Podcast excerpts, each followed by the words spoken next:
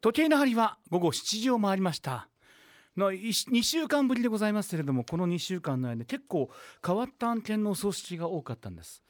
まあ、これは世の中を、ね、表しているのかなと思いますけれども例えば皆さんの場合、ね、縁のあった人のお葬式をすることがあると思いますパートナーであったり、まあ、子供であったりそしてご両親であったりなんですが今回実はこの2週間の間に1件2件じゃなかったんです数件あったのが初めて会った方とかあの実はあまり知らない親戚を例えば一人の方、まあ、細かく言えませんけれどもお父様のお姉様だったりとかあと、まあ、お母さんのお姉さんだったりとかいわゆる一応親戚なんだけれどもそんなに知らないなとか、えー例えばお父さんが亡くなってその後に急に施設に入る時にその面倒を見出したとかそういう方が実は多かったんです。これ私も大宝寺そして大宝寺の就活チームで取り組んでるんですけれどもお一人様ということが現実になってきたのかなと感じます実際に多いんですよ例えば目の前にいる水谷美和子さんでもそうなんですけれどもあの例えば本名やめてお子様じゃなくて縁があった人がでその間とはその方々とは密に連絡を取っていたりとか本当にお願いしますよということがお話をできてたらいいんですそういう方もおられたんですけれども例えば警察から「あなたの?」とかいう方もあったんですねこれ実際に増えてきましたでこういう場合はどうしたらいいのかということはこれちょっと僕もいっぱい考えていきたいし実は今年の秋からはそれに向けて私と私の団体は向き合っていこうと思っています例えばお一人様の場合そういう縁がある人がいる方はまだ幸せなんですよね全くまあいわゆる後を継ぐ人とか縁があった人がない場合はどうしたらいいかっていうとまあ行政として事故として扱われてしまうんですこれはいいか悪いかは別としますでもそれが現実でございます例えばとてつもない財産を持っていようが大きな豪邸に住んでいようが葬儀屋さんで例えば契約していようがそれはゼロになってしまいます行政としてよくまあ今年の頭にニュースになりました例えば、まあ、この辺りで一番大きな行政でも葬儀屋さんのいわゆる冷蔵庫恋愛室に何年1年2年とか預かっていてどうしようもないなぜかと言いますといわゆる遺留分っていうのがあるんですね残った財産これをどうするかそれを相続できる人がいないかって行政は探すんですけれどもそれが完全に誰もいないという場合だと国庫に入ったりとか、まあ、お葬式いわゆる処理できるんですけれどもそれが、まあ、近い人が誰かいるなっていうとそうできないんですよね。そういう場合もあるということでどうしたらいいかなという実際の案件がありました。一人の方はまあお父さんの縁があった人だけど知ってるけど何回か会った人けどもっていろんな人がおられてでもそれでも皆さんねきちんとお葬式出すんですよそれはすごいなと思いましたそんな方が多かったですだから私も大宝寺もうちのチームもそういう方々にもまあ人間としてね最後もちろん費用はできるだけかけないようにするのは当たり前ですけれども人間らしく最後の最後まで旅立てるそんなことをしたいなと思いましたお坊さんが皆さんにできることっていうのは安心だけなんですよ提供できるものは安心だからどんな人でもこのラジオを聞いている人が安心できていってるように応援させていただきたいと思いますそしてやはり先々週いろんなことで私がちょっとマイナスなことを言ったら私もですってその言葉に応援されましたアンジーの灯火でもあの言葉に元気が出ました私も実はそう暗いこと考えてたんですよ命を絶とうと思ってたんですよでもあの言葉に応援されましたと言われましただから今日も言います生きてくださいもう生きて生きて生きまくってくださいどうせ終わる命ですならばその日まで精一杯生きましょう応援しています今日も駆け込んでくださいラジオショー長谷尾廉歌のちょっと駆け込まないと改めまして愛知県愛西市大宝寺の住職ラジオショー長谷尾廉歌です愛西市は今コスモスの花が咲いてきてるんですよね綺麗でしょうね。はい、コスモスを秋の桜って初めて行った人は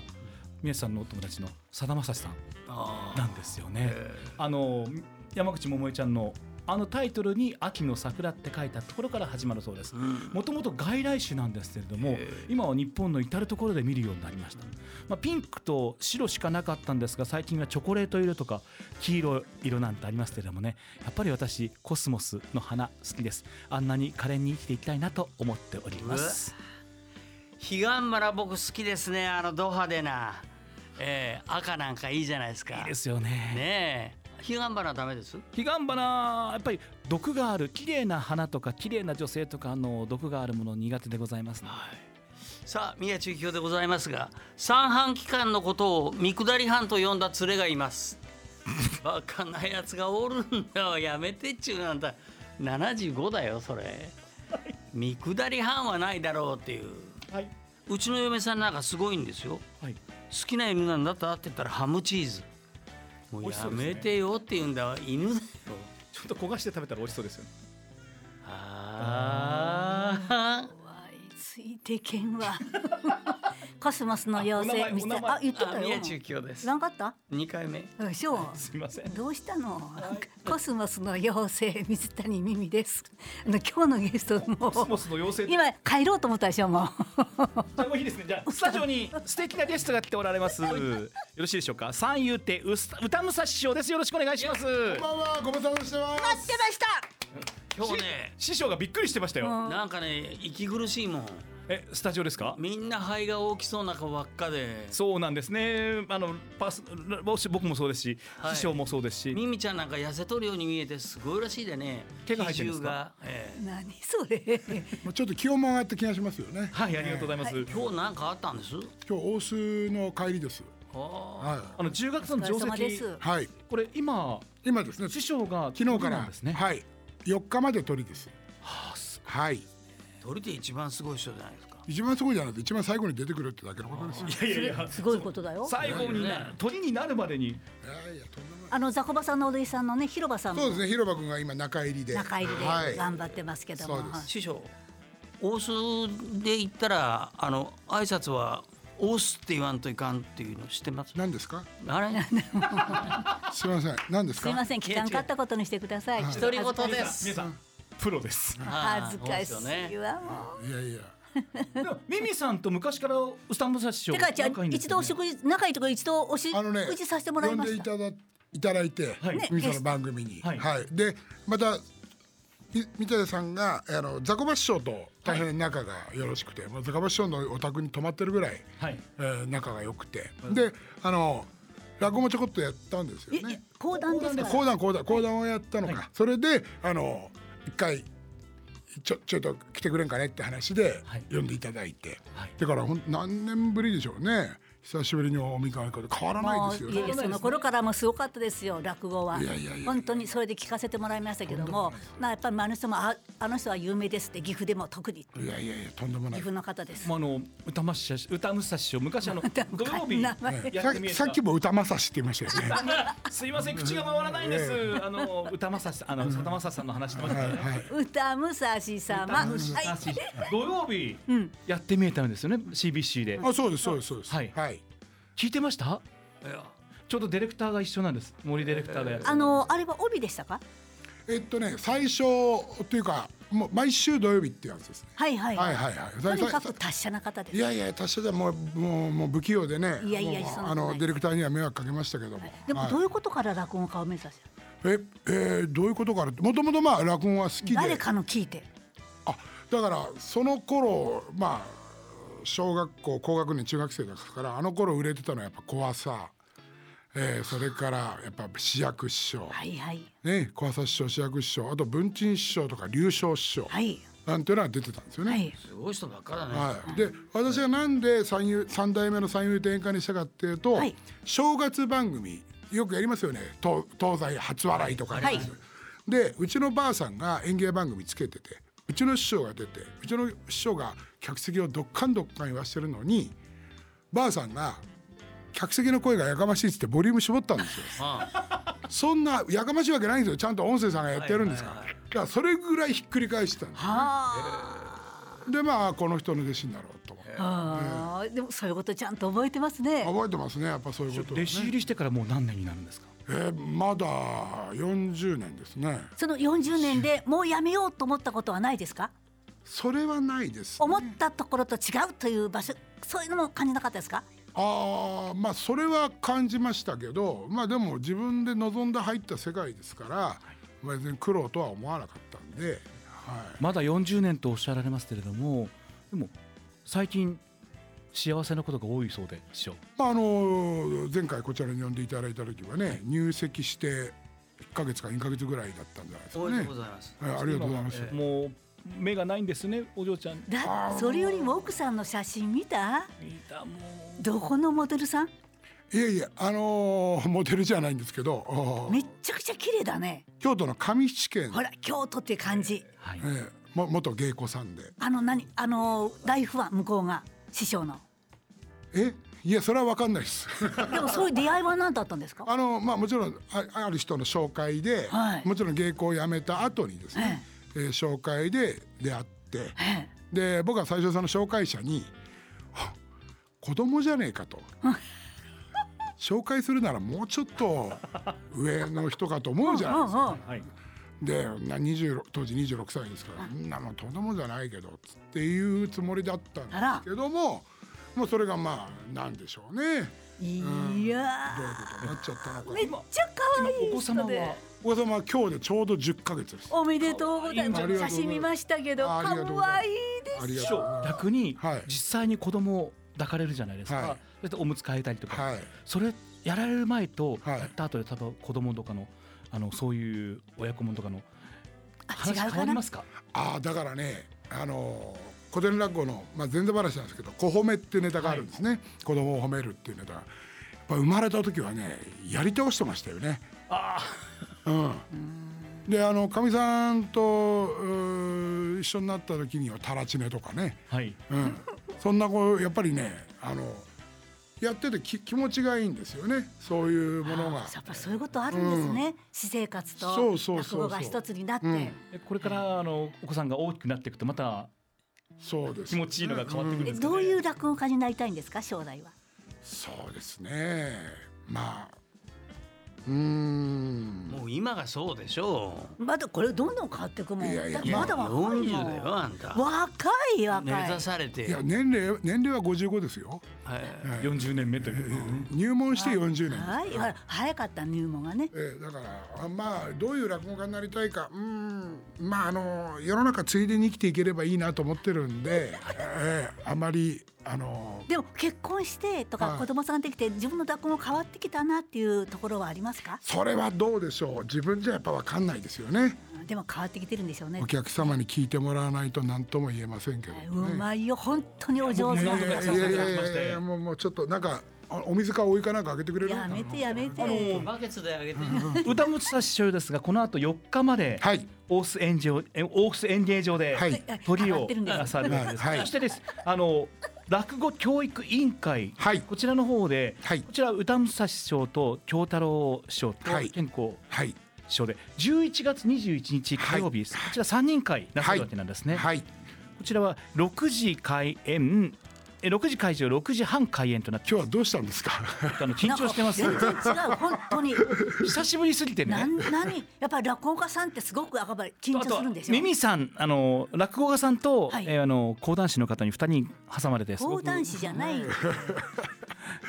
こちょちっらとちょっと筒もうちょさんのちょっと読んでいい、はいどうぞ今今届いたんです、 はい11月21日中電ホールのはい落語教育委員会、はいあのいつも本当楽しいもんねこれチケット申し込みましたありがとうございま楽しすみでこの方ありがとう存じま待すっててくださいこのお便り場所の方は中電ホールになるんですね、はい中電ホールですもう一回こちら、はい正解紹介させてもらっていいでしょうおか願お願いしまいしますす落語教育委員会こちらは歌武蔵師匠京太郎師匠健康師匠です11月21日火曜日会場が6時そして開演は6時30分からです中電ホールこれお題の方がですね3700円となっております問い合わせのいいですかアスターミュージック電話番号0529313621 0529313621番でございます何よりも歌武蔵師匠4日の日まで大須演芸場10月の定石でこちらトリを務めておられますから、ぜひ明日でも明後日でも楽しいですよね。そうですこの線ね。形あ上での一たまに日過ごはしてあの息抜きにいらして、ねえまあ平日でね難しい人も多いでしょうけども、いやいやでも皆さんにカレーバスそれとそのこの三人の会ももう長いですね。そうですね。ずいぶん長いことやらせていただいて、名古屋はだいたいね2回ぐらいのペースでやってるんですけど、こちらの方もご来席いただければと思います。ではうさ歌武蔵師匠、はいラジオ中の皆さんにメッセージお願いできますか、はい、えー、大須演芸場そして合わせて落語教育委員会皆様のご来場心よりお待ちしております涼しくなってきましたお風邪など召さぬように十分おご自愛くださいますようご記念申し上げます今日はお招きありがとう存じます三遊亭歌武蔵師匠でしたありがとうございましありがとうございまたありがとうございましたラジオショー長谷尾廉歌のちょっと駆け込まないとメールは CBC 公式ホームページ番組メールボックスからファックスは0522636800 0522636800までおはがきは郵便番号 460-8405CBC ラジオラジオショー長谷尾廉歌のちょっと駆け込まないとまで X は「ハッシュタグかけこまないと」かけこまはひらがなないとはカタカナで気になること何でも送ってくださいね駆け込みお待ちしてますはい送ってちょうよ。大法事焼きそばかおるの今日もラジオですラジオコラムニストの焼きそばかおるさんラジオを楽しむコツを教えていただきたいと思いますお電話つながってます焼きそばさんはい、こんばんは。なんか今日すみません僕噛みすぎてますもう舌舌噛みすぎて血が出てます今日ちょっと、あれ、きあのね、緊張されてるってことでしたけども。いやいろんな方とお話しするのは緊張してますあら、 でも八千代さんこの週末もいろんなところにおられましたねそうですね。あの、鳥取県の米子市に行っておりまして、はいえっ、と、BSS サイン放送で初めて開催されたラジフェスというイベントに、まあ、ちょっとお手伝いというか、出演というか、行っておりました。あの誰よりも目目立ってましたね SNS 見たらいやいやいやちょっとね、あの、非常にちょっと若手のアナウンサーがすごく面白いことになってまして、はいまあ、そのことはまた、サイン放送の、はいえーこの後の番組でも、ちょっとお話が出るかなという感じですそう。ですよねさあじゃあ八千代さん今日はどんなお話でございましょうか、今日はですね、えーサザンファンの方あの必聴かもしれません昨日開局したばかりの茅ヶ崎 FM の話題です、はい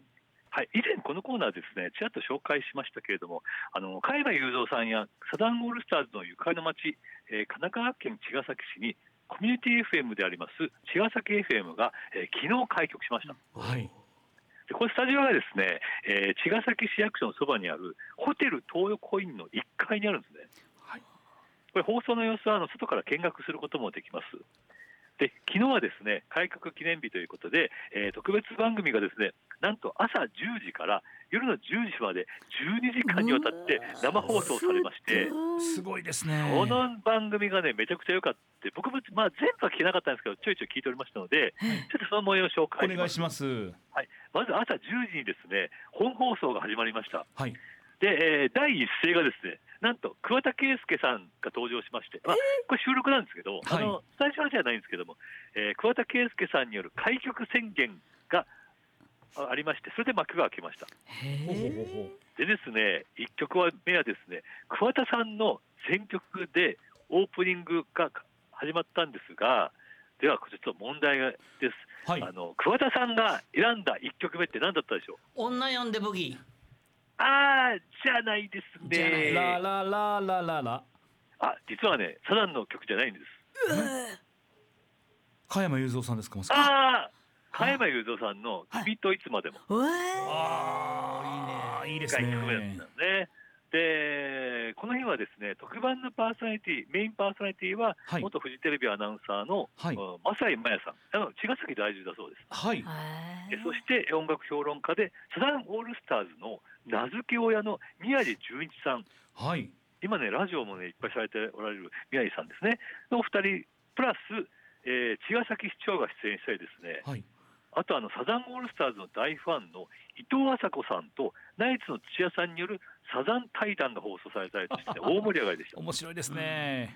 うん、これはすごかったですね。で、あのーさらにですね、これはコミュニティ FM っぽいなと思うんですけども、はい前代未聞の企画がありまして、はいでこの日、昨日はですね茅ヶ崎の野球場で、えーサザンの茅ヶ崎ライブの最終日だったんですね。はいで夕方にライブが始まりますとサザンが演奏している曲と全く同じ曲順でラジオでも曲をかけていくというわーそれは面白い追っかけ再生ライブと言われてましたけども、はいそれやってたんですね。はあ。すごいですねで粋ですよねこれ。ねえはい、で、まあ、会場に来ていたファンの皆さんのインタビューとかですね、えあとはもうレポーターによる会場の様子のレポートとかですねえ、ええだからあのラジオを聞きながらライブを楽しんだ方も多かったみたいです。あえあ面白いですね。面白いでしょえちなみにですね、えー特番を放送した12時間の間で、はいえーかけたサザンの曲は全部で77曲。ほうほうほうこれはね、あの勝手に死んだバットから始まりまして、はい。最後の曲はあー割と新しい曲ですね。はいはリいレイ森の歌というお曲で最後77曲目を締めました。ーあーすごいなでですね、えっ、と11月の終わり頃にはですね、ーはい実はこの茅ヶ崎 FM がは運営するカフェがオープンする予定でして、はいで桑田さんは中学時代に清月これはあの三髄に青と書いて、えー、清いですねに月と書いて清月というパン屋さんによく通っていたそうですはいいで今こちらお店お店畳んでしまったんですが、はでそちらでですねサザンあサザンケイスケドッグという、えーいろんなロゴをパンって挟んだケイスケパドッングがすごいですね大人気だったんですねはいでもうこれが食べられないということだったんで すが、こちらのカフェでですね、今度はあのスペシャルケースケドッグとして復活して販売される予定です。すごいですすごいね。ねこれはあのファンの方、あのすごい楽しみにしていかれるんじゃないかと思いますので、あのこちらの茅ヶ崎 FM はパソコンとかスマートフォンでも楽しめますので、あのよかったらアクセスしてみていただけたらと。ねえ面白いことやっております最こち近コらミュニティヘムといろいろ大変だったりとかね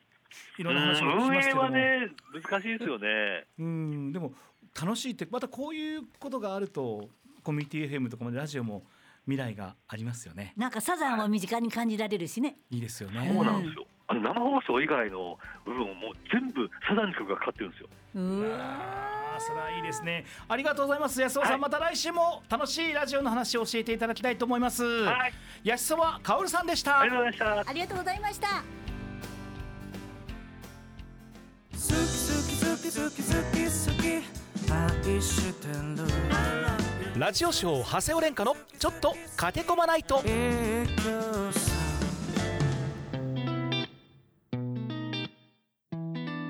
じゃあメール紹介しましょう皆様お願いします、えー僕たちにとって一番怖い季節が今なんですよね、はい大変の季節っていうああ、そう大変だ。 大変だーー郡上のひでちゃん、はい郡上の方ですひでちゃん、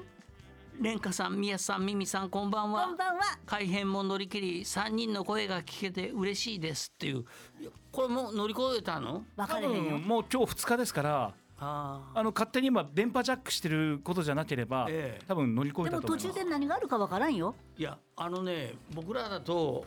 野球が終わると次のシーズンに入るっていうふうに、はいはいはいだけどまだやっとるが、うん。うん今年はですよねねえほうもうとあのもうあの改変乗り越えてますあほうなんですはいうわおめでとうございますおい何うわーってそれは。ありがたいっていうそういうことかね。うわーっていうふうで嫌なんかな。がありがあたりいよがたいありがたいんだよ。あることががたいんだに。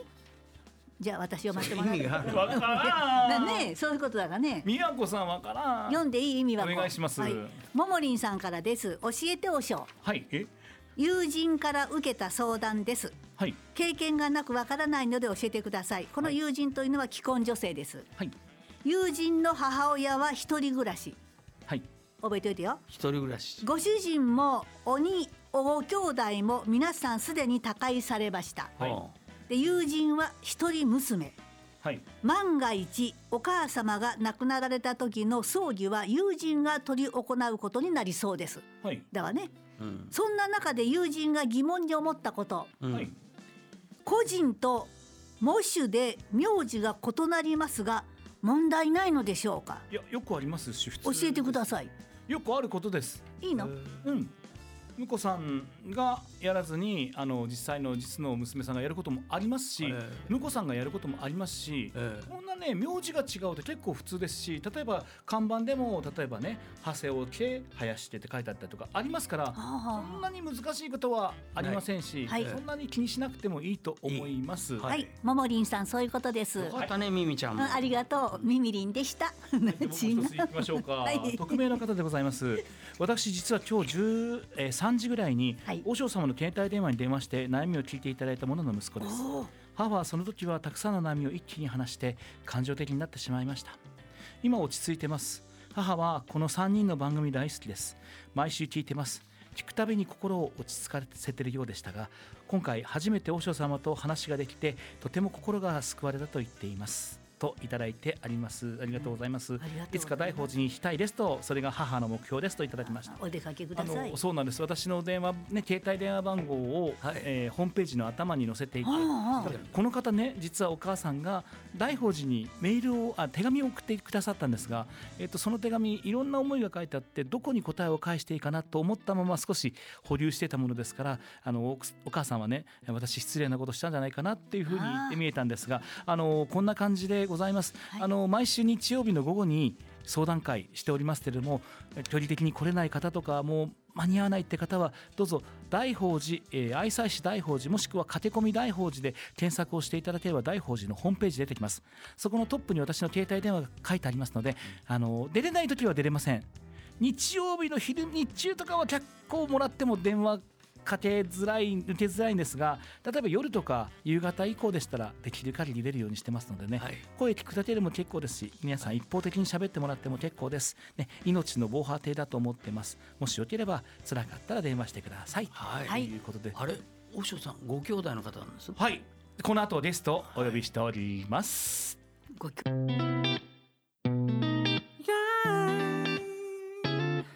ラジオショー長谷尾廉歌のちょっと駆け込まないと就活とは自分自身に向き合ってより良い人生を過ごすことです素敵な花を咲かせましょうあなたの就活応援します就活応援団今日の応援団は岐阜岩戸工房工部寺住職の田村住職ですよろしくお願いいたしますはい、よろしくお願いします。田村さん、あの私、まあ、お坊さんの世界では友達がほ本当少ないんですけれども、はい。唯一と言っていい友人です。えあの年も近いんですけれどもえ、ええ。まず岩戸工房工房寺さん、どこにあるどんなお寺なんですか？はい、えーちょうど岐阜の岐阜城ってありますよ知っね。てますもう金華山の麓にあります。元気で岐阜城。いい感じおでい、すシね。ーンとしとるね、ちょ っと。トイレは岐阜極上ですね。それ。はいはい。そうなんです。すすいません、だ黙らせてしまってお願いします。すいません。 進めてくださ進い。めてください。すいません。ははいい。。まあそんな、えーね、ちょっと変わったお寺なんですけど、ははいい。はいえーどんなど風うに見た目が変わったんです。そうですねなんかねうちのお寺岩に屋根がくっついてるだけのような感じの外見なんです、ほう岩に屋根がくっついて。はい、これなぜかと言いますとはい。洞窟のお寺なんですよへえ岩の中に本堂があるんですはですからその岩のね外側にちょろっと屋根がついてるっていう形のお寺なんです、へえ。はい屋根のとこ入っていくと、は岩の中にあの岐阜城岩縄城は岩岩じゃないですか本当に稲あの岐阜あ。城そうそ濃尾平野からずっと急にポンって山がう。うんありますけど、岩なんですよね、うんあそこを岩をくり抜いた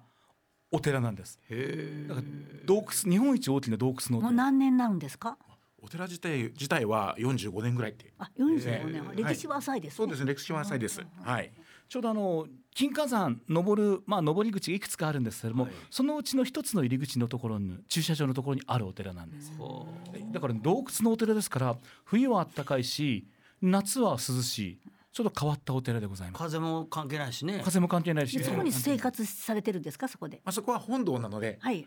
外にちゃんと家がありますちゃんと言う。あはいはい。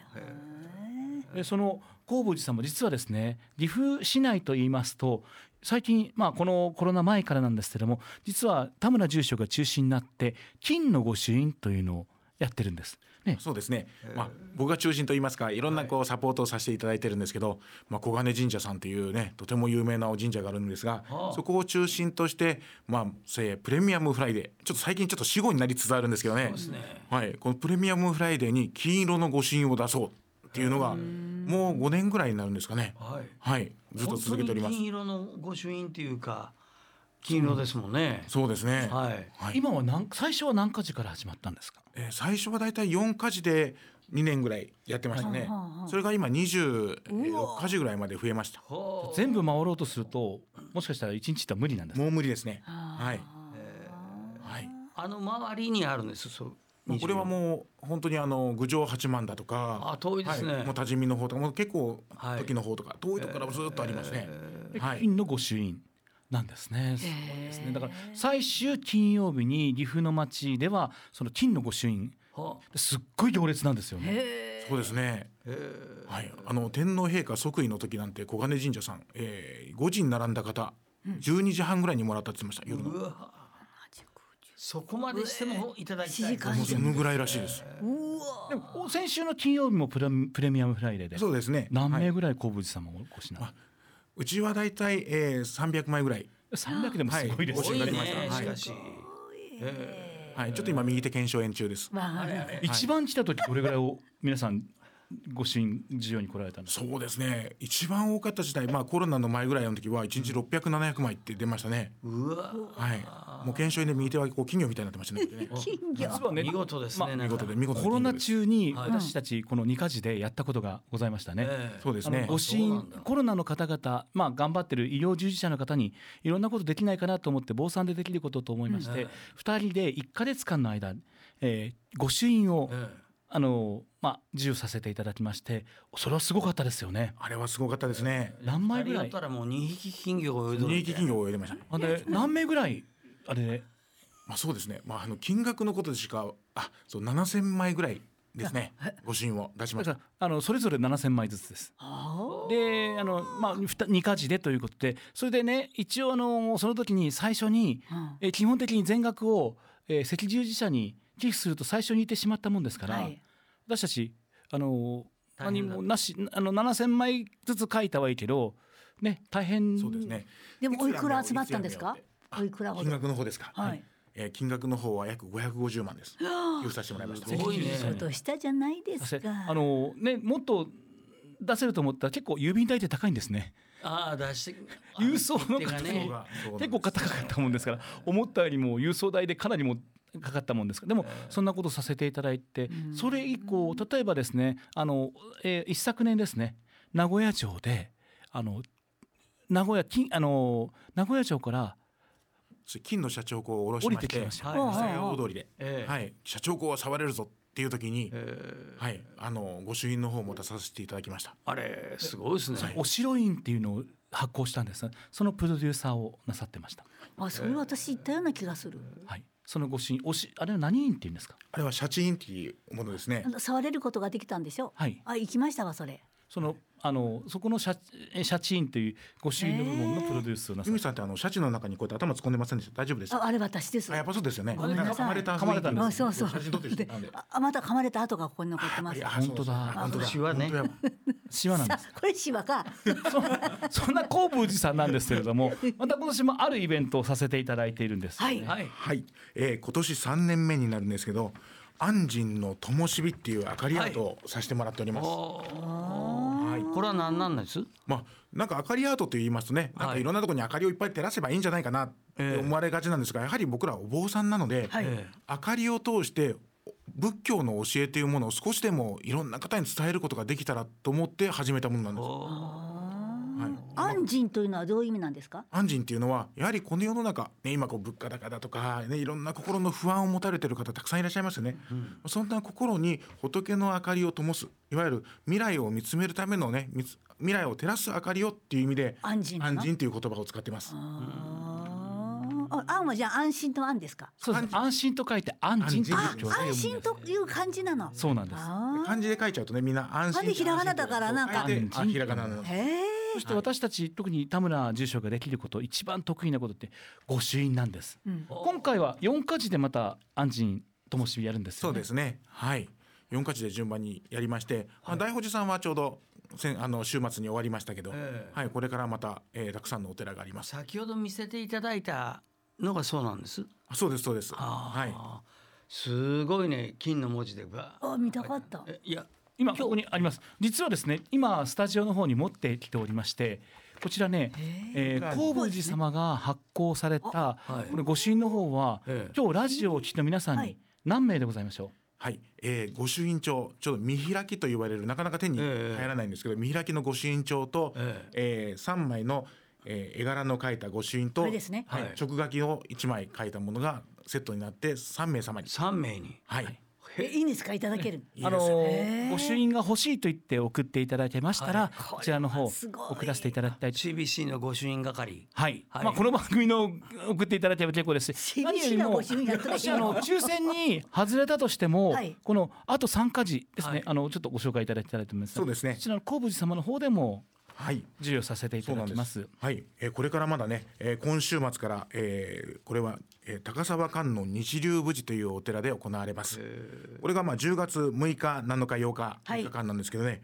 このお寺話題のお寺なんですえよ。などなういんうでふうでです今ちょうどね、アニメ呪術廻戦っていうのが始まってるんですけどね、はいはい両面少なっていうね、呪いの王が出てきます。うえここここなのそれがこのお寺、両面少なによって作られたお寺です。両面少なってなそういうねあの主人公についている呪術なんですかね。はい、顔が2つ、手が4本ある人で、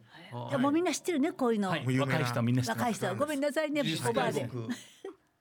若いから知ってるもんあお孫さんがあれだねきっと えーこの「安心の灯火夜間特別ご会長」ということで、はいあ今年は、えーこの両面宿儺をお参りさせていただくことができます。うわすごいねしかしはい、日本岐阜県最古のお寺はいと言われてますんでね、岐阜県関市関市なんです。下の穂っていうんですか下下のの穂って言穂います。はい、 4585番はい、と書いてあります、すごいお寺ですよ。あそうですか、あのはい、とにかくあの舞台作りと言われたね、あの清水の舞台みたいな形になったお寺なんです。はあ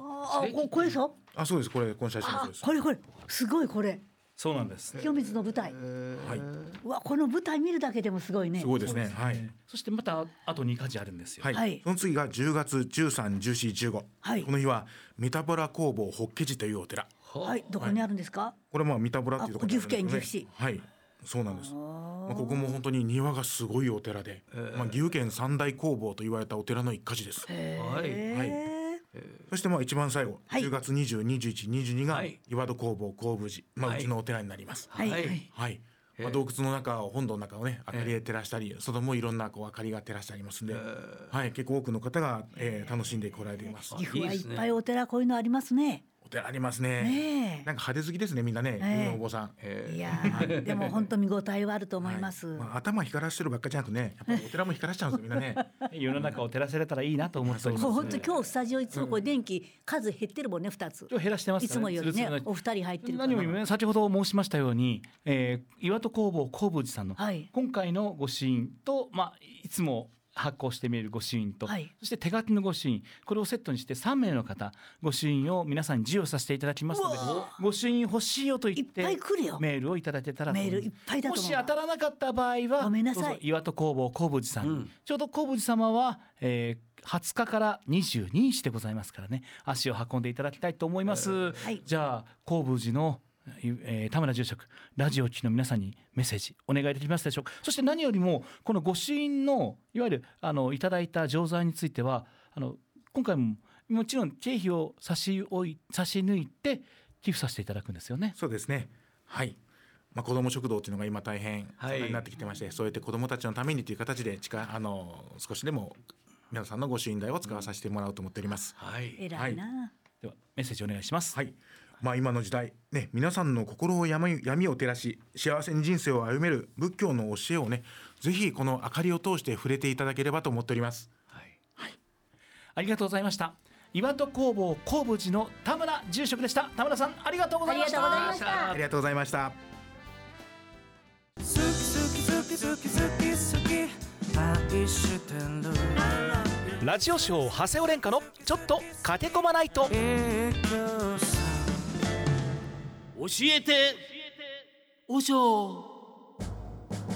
ではメール紹介させていただきましょうミミさんお願いします陽介さんです涼しくなって生き返ったような感じがしています先日対馬の対馬だって私がてあの観光大使させていただいているところです対馬の天王川公園の彼岸花を楽しんで新しくできた公園内の喫茶店かっこスターバックスでお茶を飲んできました、丸池が一望できる素晴らしい休憩所ができましたねだってあとあの対馬新しく対馬、はいあの天皇公園の中にスターバックスできましてそうだにす綺麗だよもう目閉じとるでちょっと対馬ばーっと1分ぐらいで語っていかんいかんいかんってこれこなれんでできたこともできたことも知らんとか観光大使でしょそんな観光大使だって何やっとんやすごごめんね次行こうじゃあ皆さんお願いしますめちゃくちゃの観光大使かもんだねちょ っあとそう無茶無茶無無茶講師と呼んでしそれ無茶な工事でしょもういいではいよシ呼んンでカーループさん、はい避難の方でございます、はい先月から圧迫骨折してしまった母と、痛いんだよこれ母と何もできない父の世話で、うわまあ実家に泊まって同日に兄と交換して、えー自宅に帰る日々となりましたうわ今年は義理の母を看取り、えーしましたし、試練の年ですといういやーでもねやっといたっていやうちなんかあれだよ昨日かうん昨日って月うんはい日曜日です違う日曜日だうん何でもいいうなでぎ持ってきてくれたん誰が娘あいいお嬢さんですもねのすごいよい嫌っとるんだけどやるそんなだけのことはことはしてくれるんですよやっぱり娘さんって特にいいらしいね嫁いでからの娘さんってなんか何かとお世話してくれるんでしょいいですね息子みたいにして旦那が帰ってくるのねううちにいいがねそれがさ2年契約で九州に飛ばされたんだわあこんなもんだであああさあミンさんお願い あしの ます虹の上のロケロちゃんです、はいえー週末は安心の灯火でしたね私は金曜日にお邪魔しましたがありがとうございます今夜もすごく綺麗なライトアップで心が癒されましたフォークギターとああ山田パンダさんはいそうですフォークギタ長谷川パンダーですあごめんあれは東京の有名な人だねはいはい長谷川パンダさんとおことだからあの人だがね言わんといて鶴見言わんといて鶴見あのすあのまゆみち鶴ゃん見酒造のお酒はい鶴見のまゆみさんです娘さんねはい、えー、おことでの素敵なハーモニーと長谷川書いてあった長谷川パンダさんの美声あ歌も歌われたんだね、えーおことで歌謡曲が聴けるとは思っていなかったのでびっくりですアンコールに次ぐアンコールで帰宅時は夜空の向こうが私の頭の中をエンドレスで流れていましたそして演奏後は病気になってしまったお友達への病気との縁切りを絵馬に書きえー龍神様にお願いさせていただきましたいただいたお守りお友達に渡したら喜んでくれましたありがとうございましたねご縁いただきましたありがとうございますねねえいい一一つ日あるだけで身近に感じますもんね気持ちもええ安心できましてだからそれは安心なんですよあお仏様の思いでやっぱり何も憂うことがなくなることがええ安心だそうでございますはいいただきましたタッツーさんは南区の方南区の方といえばえタッツーだがやごめん全然もう聞いとらなかんちんごごめん聞いてなかった若い頃にお世話になった方がいつの間にか亡くなっていたのを知ると悲しい気持ちが湧いてきますだんだんそういう方増えてきとるもんねそうですね僕しあんた知らんと思うけど昭和24年でうんすごい人数の多い時なんだわ、そうだようん団塊世代同い年ですよ知らんうんね一緒なの一緒あのん年なんでたすえいよいよ言うわおまわり先に生まれたかと思ったあんたもうしょっちゅう喋ってるこの話同はじ同じ1月生まれでじゃあ瀬戸のてっちゃんさんあれはい瀬戸市から木曜日に僕のおじさんが亡くなりましたコロナにかかってから体調が思わしくないなかなかおじさんのお見舞いに行けず見届けれなかったのが心に心残りです、えーそのため亡くなったこと動揺してしまったんですで和尚に連絡したんですでその時に心からおじさんを送ってあげてくださいと言われて心が晴れたような気がしましたありがとうございましたこの方ね夜電話いただきましてどうしたらいいかなってそんなお話をさせていたよだきかまっしたたもう一つねいいでしょうか。これミーヤさん、えーえーラジオネームチュンさんいただきました。新宿から。私は今東京にいます。ラジコで毎週お話を聞かせていただきます。今回メールしたのはどうしても宮地さんにお礼を言いたかった。今からもう26年も前になりますが、私名古屋から東京の大学に進学しました。東京から初めて東京に行ったんです。楽しみな反面かなり不安な気持ちばっかりでした。当時宮地さんは某局ではいはい喋っておられ私はその不安の気持ちを書いた手紙を某局に投稿しました、ほうほうその際宮様に手紙番組で読んでもらいましたほう東京に行って自分の視野世界を広げるとこ広げることはとても大切なことだから頑張れやよ温かい激励いただけたこと今でも忘れず覚えてます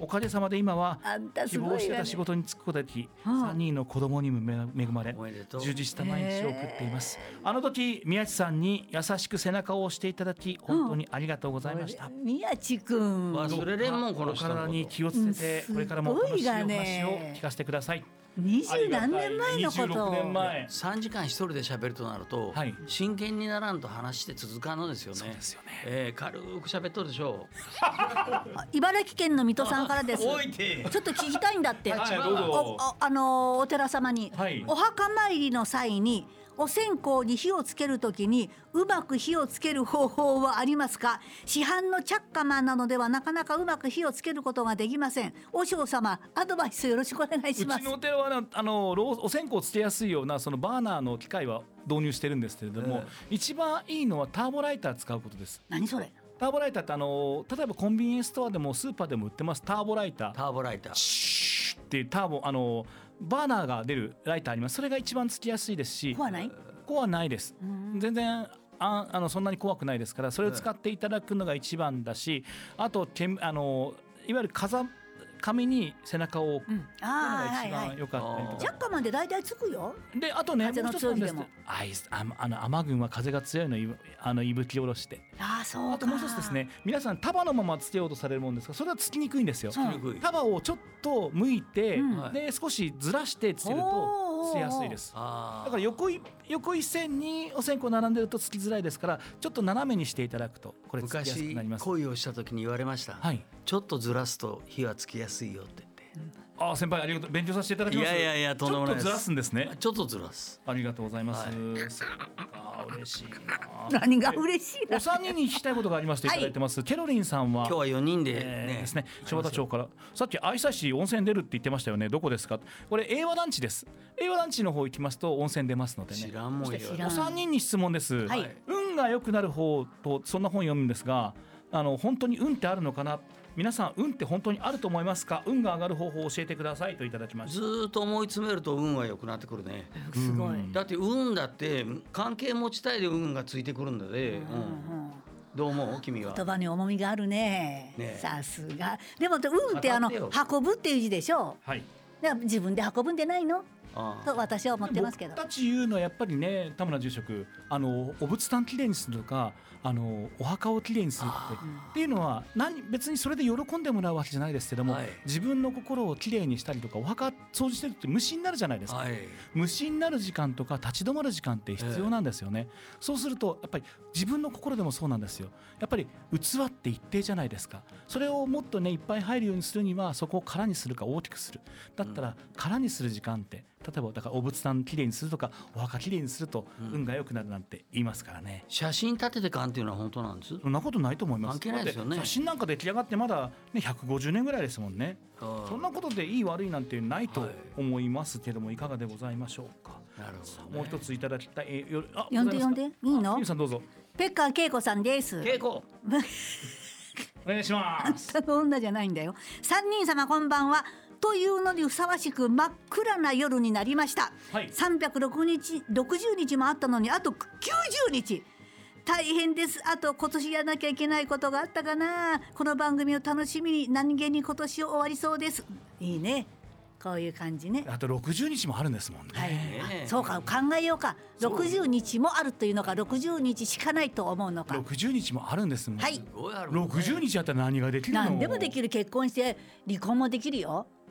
身体検査もいけるもんねうんなことは思わんかったけど ね。ありがとうございます。さあいただきましょう。マロッコ大好きっ子さん、アグイチョからいただきました。今ね、死にたい気持ちあるけど、母親、娘のことを考えて頑張っているんです。でも限界になってきました。どうしたらいいんでしょうか。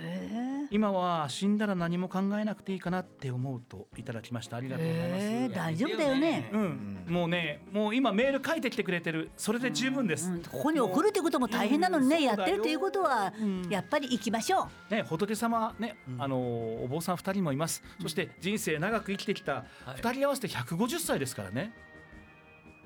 そうでしょう。まだ74でしょう、うんうんちょっと148ですね。さば読みま来した。年の1月終わる頃だったらちょっと違っとるねでも去年去年だったら皆さん今75歳ですから。あはあいそうだねということで150歳ということ数えで75だねはい、ありがとうございます。ありがとうございまとすうことでだからね、どうぞ生きてください。はいもうねわかりましたそう思っていただくだってね、いいのよ立ち止まれば今辛いことしかないもんだってこの人生。でもね、どうせ致死率100%ですからね、ほっといてもあと何十年したら。ですよね来る時が来たらねいやだったら今精一杯生きてください子供のこと奥さんお母さんのことを考えてみてください精一杯生きてくださいラジオ聞いてる皆さんも行きましょうラジオショー長谷尾廉歌と宮中京都水谷美美でしたあそしてまた来週も駆け込んでください